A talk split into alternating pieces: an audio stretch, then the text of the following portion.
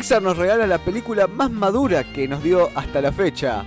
Disney Plus se llena con el mundo de Soul, la nueva película que nos presenta que todo tiene un propósito, o que todos tenemos una chispa, o que hay algo atrás o algo adentro nuestro. Bueno, una película muy particular, no sabemos si los chicos entenderán alguna visión diferente, pero nosotros no podíamos quedarnos afuera y teníamos que hablar de nuestra visión de una película tan, tan, pero tan particular. Eh, bueno, bienvenidos a estos Tinta Podcast, el espacio que nos, ponemos, nos disponemos a hablar en Diario Tinta Nova. Y bueno, como no estoy solo y voy a presentar este lindo equipo que nos compone, bueno, primero voy a darle el pie a la voz femenina del, día. Muy buenos días, Anne, ¿cómo andás? Buenos días, Juli, ¿cómo estás? Bueno, como bien decías, eh, Soul es una película bastante innovadora que la verdad que, tiene un mensaje muy particular. Creo que está más apuntada al mundo adulto y de paso entretener un poco a los chicos. Eh, pero nada, vamos a ver cuál es ese propósito.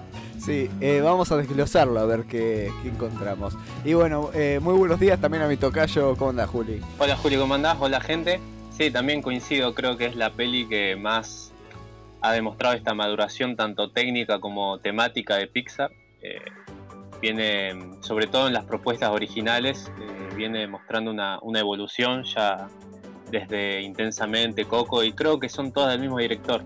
Pero bueno, hay siempre un equipo atrás y, y sí, es una muestra de cómo ha evolucionado en su propio estilo ya, ya Pixar.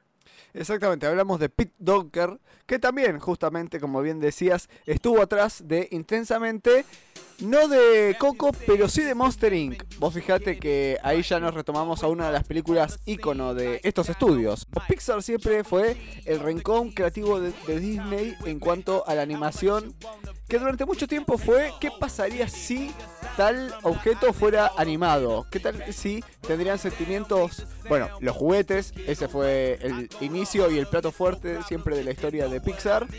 Después se fue por otros lados. ¿Qué pasaría si los bichos tuvieran sentimientos? Si los monstruos eh, los tuvieran. Si los peces, si los autos, tuvieron los aviones también.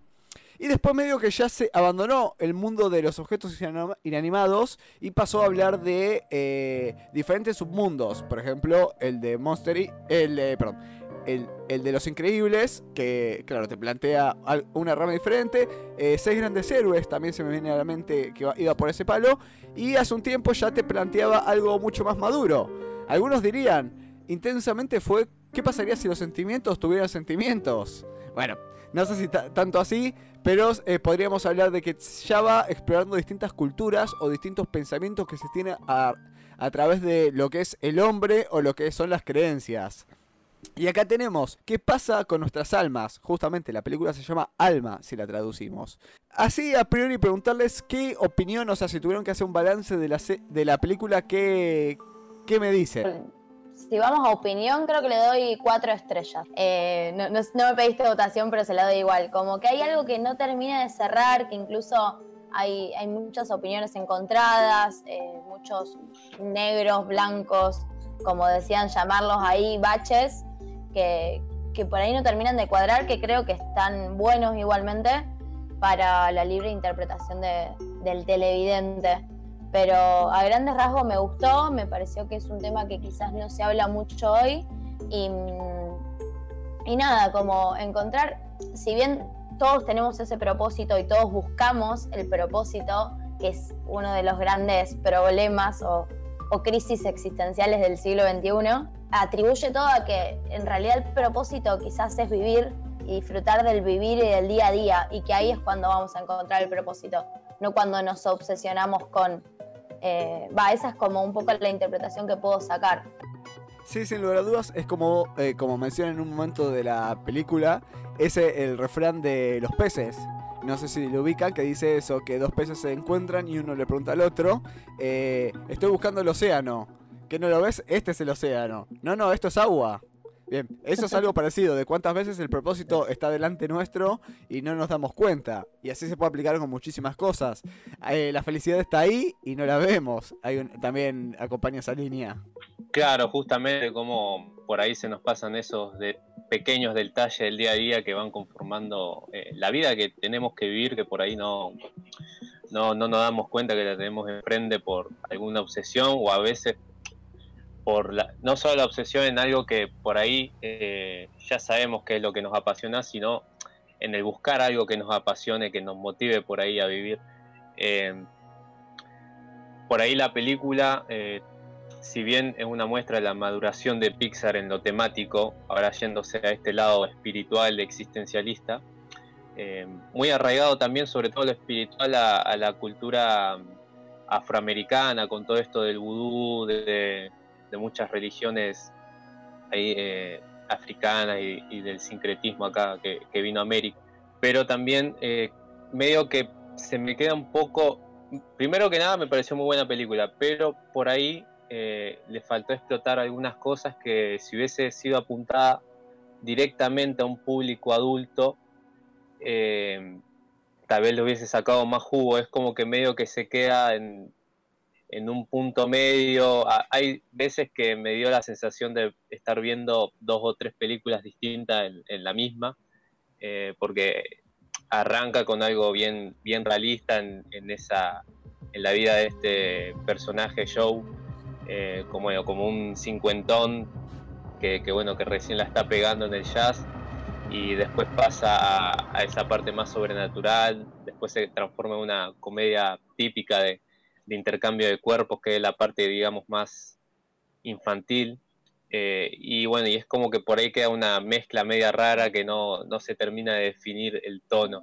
Eh, no sé si es una cuestión, si era la idea, si es por ahí algo de, estar ya sobre el, paraguas de Disney que sí o sí tienen que meter, o sea, que enfocarse más que nada a, contentar a los chicos también, pero eh, estaría bueno eh, en un futuro quizás si Pixar se, eh, se manda a hacer quizá una película más en la línea de por ahí lo que ha hecho algunos estudios japoneses como Ghibli o eh, en hacer algo más de animación para adultos, filosóficamente digamos. Sí, a mí se viene a la mente con esto que decís, de que quizás en un futuro sea el disparador, de decirlo, ya no tenemos que hacer películas para todos, sino que podemos abarcar, sobre todo considerando la cantidad de eh, contenido que saca Disney en todas sus versiones a fin de año. O sea, eh, al tener tantas opciones, y convengamos que los chicos tienen muy buena cantidad de entretenimiento, se podría pensar eso, las animaciones, pero para adultos, para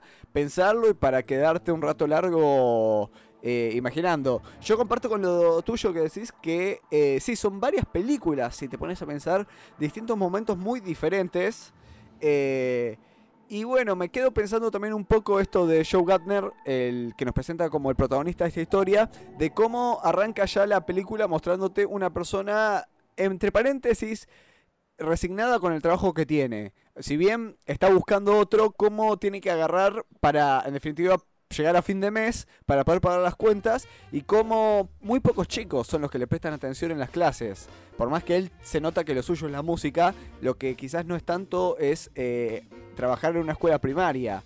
Eso quizás es algo que te deja planteando la película, que hay personas que pueden tomarlo como que es una crítica al sistema educativo o a la propia vocación del docente. Me parece que no va tanto así, sino que va que eh, el protagonista tiene un sueño y cada vez que está por cumplirlo pasa algo, ya sea que lo, rechazan, como vemos en varios momentos, o que la madre se interpone con esto que constantemente le dice, eh, vos agarrá un trabajo fijo, basta de dedicarte a ser músico. Eh, y como bien decías, después quizás la parte de este limbo, este premundo que te presentan donde están reunidas las almas, es mitad infantil, mitad serio, porque se da muchos momentos así tipo comedia y se da muchos momentos donde te quedas pensando de... Eh, ¿cuál es, o sea, mucha gente le ha pasado después de esta película a preguntarse, bueno, ahora en serio, ¿cuál es mi vocación? Y bueno, eso es uno de los detalles que también creo que te muestra cuando una película es buena, cuando estás mucho tiempo hablando de, de ella una vez terminada que la película no queda en. Me, divirtió dos horas y punto, sino que estamos.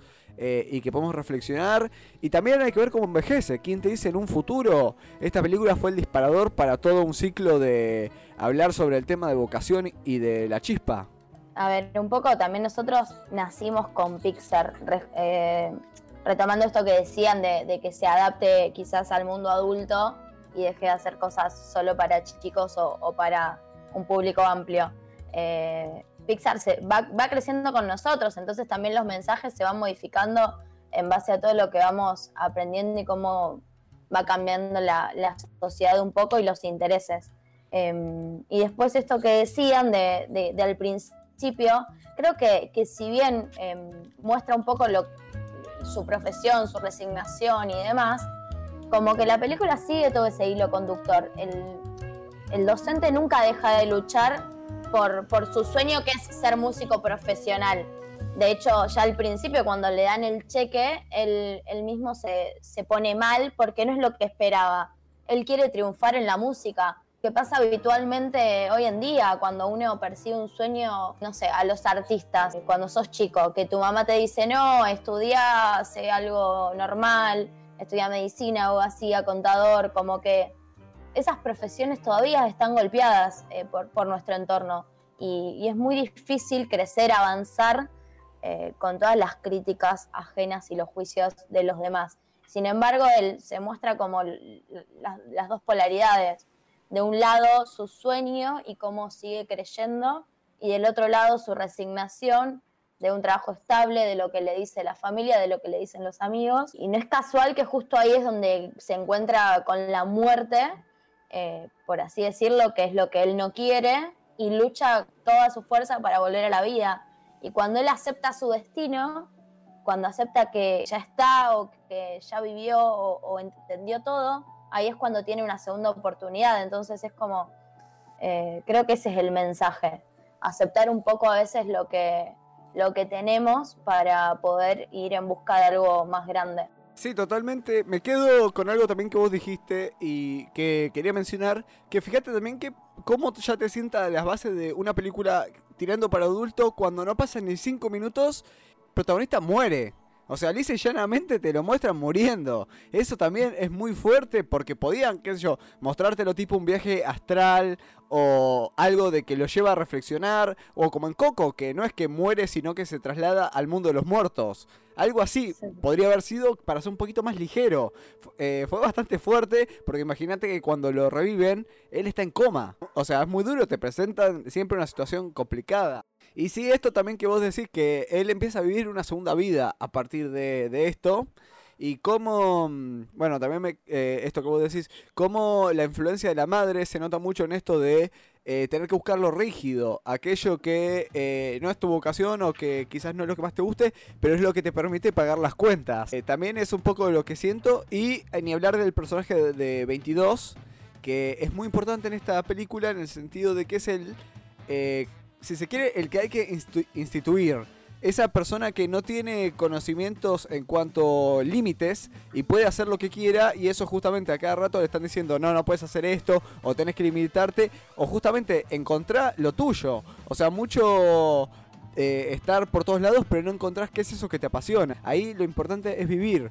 A 22 le faltaba un rato eh, de disfrutar las cosas, tomarse un tiempo y hasta comerse una pizza. Eso fue lo que le, cambió el bocho. Tal cual, las pequeñas cosas. Sí, sobre todo me quedo con eso último que dijo Anne de, bueno, de fijarnos en esos, en esas cosas cotidianas del día a día para valorarlas. Eh, creo que también la película trata mucho sobre encontrar ese equilibrio, no ceñirse tanto a una estructura social rígida como eh, estar volando eternamente, porque al fin y al cabo el, protagonista Joe es como que llega a cumplir su sueño, pero todavía como que sigue inconforme. Él mismo dice que, sigue ahora, salvando las muy grandes distancias. Eh, me hizo acordar un poco al club de la pelea, eh, con ese por ahí inconformismo autodestructivo que tenía el personaje, que bueno, arrancaba descontento con la sociedad, tenía como un viaje de, maduración para encontrar un punto medio entre sus inquietudes y por ahí lo que, eh, lo que la sociedad le demandaba. Entonces como que tiene el mismo viaje Joe, al final termina aprovechando esta segunda oportunidad para, bueno, eh, seguir, por lo, seguir encaminándose en, lo que soñaba él, pero eh, aceptando sus propios errores y las propias eh, negruras que tiene la, vida de, por sí, que no, no, va a ser siempre color de rosa. Por un momento incluso creí eh, habiendo leído comentarios sobre la película antes de verla, que no iba a aceptar esa segunda oportunidad. Y hasta me preguntaba qué hubiese pasado si hubiese dicho que no, que, creo que ya supe vivir, me di cuenta a último momento, eh, le doy la oportunidad a 22 ahora de que disfrute, porque más o menos algo así le dice, yo ya tuve mi turno, eh, te toca a vos ahora. y medio que me, no sé si no se animaron o, o bueno, o ya habían tirado un par de pistas para decir que él iba a tomar esa segunda oportunidad. Sí, yo vos sabés que cuando termina la película, que 22 en realidad toma un cuerpo, o sea, que se va a la Tierra y que Joe también es compensado con una segunda oportunidad, pensé que iban, iban a mostrarnos el cierre con ellos dos conviviendo, ellos dos encontrándose o algo... Eh, como una especie de fin, ¿me entendés? E incluso me quedé esperando los créditos para decir, bueno, me van a mostrar alguna referencia o algo. Bueno, quedó, quedó pendiente. Eh, pero sí, después hay un par de baches puntuales, como bien decíamos antes. Agujeros de guion, mucha gente lo ha denominado. Eh, creo que el más claro que se podría decir es cuando hacen el cambio de cuerpos. Cuando 22 va al cuerpo de Joe y este último termina el cuerpo del gato. Que te preguntan dónde quedó el gato y lo ves en la fila para también ir al más allá. Y vos decís, ¿qué? ¿Lo mataron al gato? ¿Y después cómo terminó? Eh, o sea, ¿cómo el gato volvió a vivir? Una teoría que se dice es que los gatos tienen siete vidas, entonces eso fue una especie de guiño de que por eso es que el gato muere, pero después sigue, sigue vivo cuando abandonan eh, el, alma del gato. Un pequeño detalle, eh, después hay mucho debate de los guardianes, si se quiere, del orden en el más allá. Esto de que vos viste que gran parte de la película es el villano, entre comillas, de, del, del mundo de arriba, haciendo los de cuántas almas hay y cuál se escapa. Y es como que, claro, no podían hacer eso al principio en vez de que vieron al final que lo engañan. En vez de media película que el tipo está buscando el alma. Bueno, eso es un detalle también que, que deja como la duda. Y bueno, después yo creo que esos guiños que se dan es para los adultos, porque vos fíjate cuántas veces se mencionan personajes históricos, que dicen que a 22 lo, entrenó la Madre Teresa de Calcuta, lo entrenó Abraham Lincoln, entre un montón. Y es claro, un chico, ¿y quiénes son estos? ¿Y qué tiene que ver? Bueno, nada, es eso también. Eh, no, y un. Acá sí le voy a aplaudir a Pixar, que nos tiene siempre acostumbrados a las referencias. En la película Unidos, si la han visto, es la última antes de, esta. Eh, se ve en un momento en una, en una colección de, discos, se ve el álbum de Dorothea Williams, la, eh, la jazzista. Y en esta película podemos ver varias veces la la aparición de referencias a Luca, que es la próxima película de Pixar que va a abordar la cultura italiana. Otros podrán decir de que en otras películas vieron eh, la típica pelota de Pixar, otros podrán decir eh, referencias a Pizza Planet o a eh, elementos que vieron presentes en todo este mundo que van creando Pixar y que está la, la teoría que todo está conectado de alguna manera. Sí, yo creo que, que, sí, siempre está conectado de alguna manera. Y eso también es lo que lo entretenido lo, o lo mágico. Es como que, ay, está Pizza Planet. Y, y, lo retomás y te retrotrae a otra película. Y como que si no lo viste, lo tenés que ver. Entonces creo que, que, es, un poco ese el juego.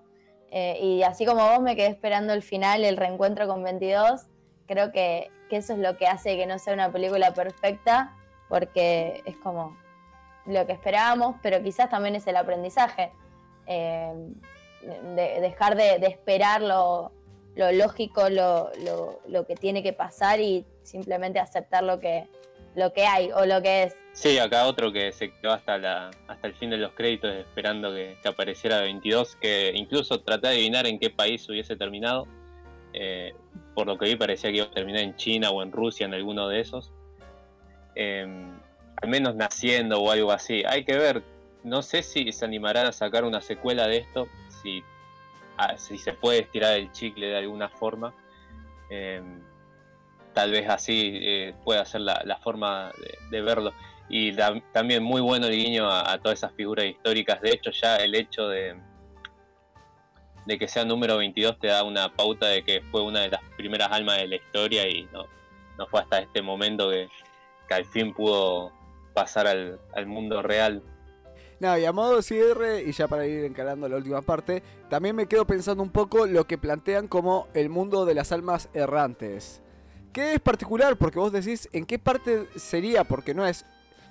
No sería ni el más allá ni sería el mundo previo. Es como un lugar donde veías las almas inspiradas. Por ejemplo, te mostraban estas las los artistas en medio del trabajo y te mostraban las almas perdidas que eran los contadores, por ejemplo, con todo el cariño del mundo a, esos trabajadores, pero que eso, caían en el sistema y de que estaban como atrapados. Y la función de este grupo de piratas, si se quiere, era liberarlos. Y viste que eso, ni bien los liberaba, en el mundo real este, ya entraban en una locura, entraban en un sistema... Y bueno, eso también es lo que pudimos ver con Show dos veces, de cómo él a través de la música es que llega a esa inspiración y llega, no sé si decir se pierde, pero como que queda metido en su mundo. Eso también es algo interesante. Y bueno, eh, fíjate, este muchacho, en este momento no se me da el nombre, pero el que era el capitán del barco, cómo en su trabajo en la vida normal, que era revolear un cartel, cómo lograba la inspiración, cómo se motivaba eh, en, ese, en ese mundo. Hay una teoría que debate de cómo es que él controla su, su alma dentro de ese mundillo. Bueno, es una gran duda que vamos a tener el resto de, los mortales. Ya demasiado incisivo sería conocer eso, pero mm, sí, me quedo con esto, es como las dos caras de una moneda.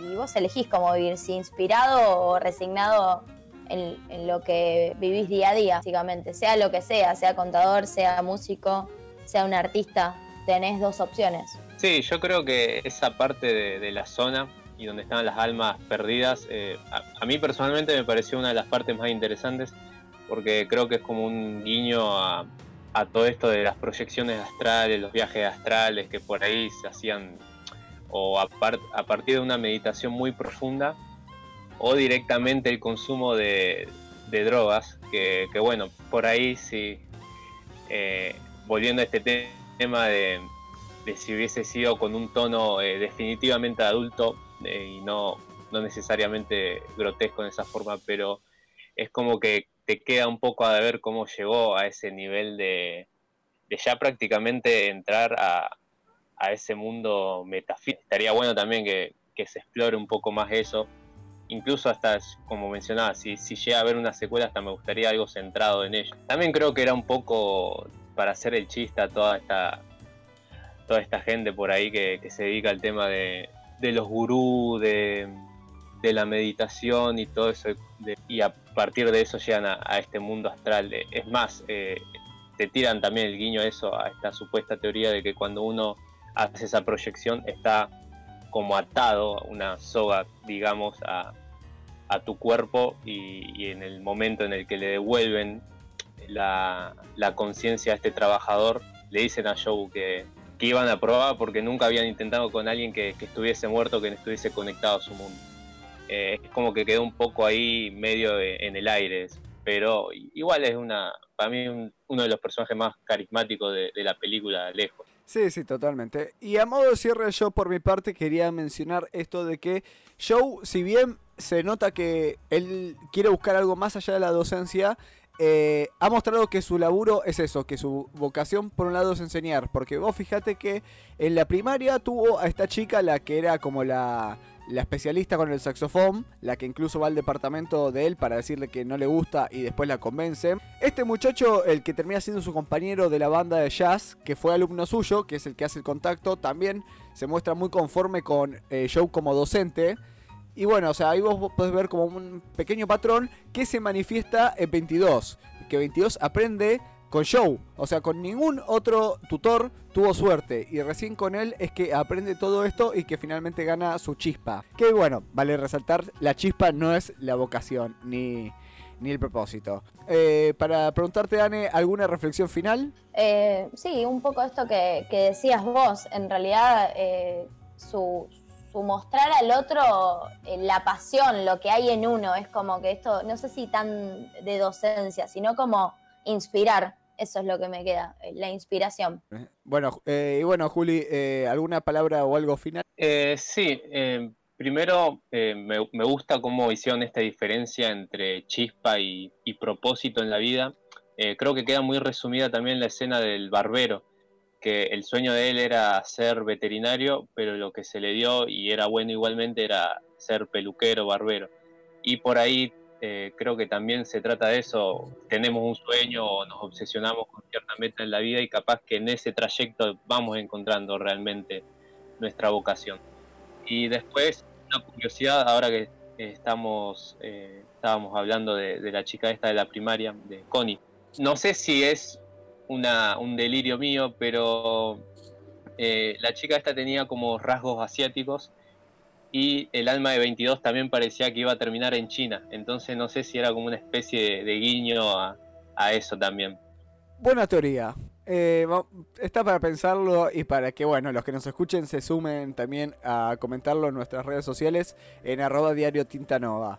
Eh, sí, yo me quedo con una, frase que decían los dos que quizás pueda ser esa de no se trata necesariamente que hagas lo que te gusta, sino que te guste lo que hagas es un poco siento que es el mensaje que también trata la película.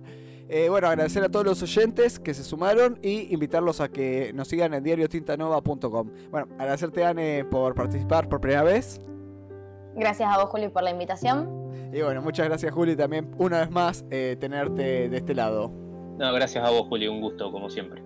Buenísimo. Bueno, todos invitados entonces para que nos sigan en nuestras redes sociales. Este fue un nuevo episodio de Tinta Podcast. Nos pueden seguir en YouTube y en Spotify. O bueno, ya decíamos, en nuestras tres redes sociales como arroba diario Tinta Nova. Muchas gracias.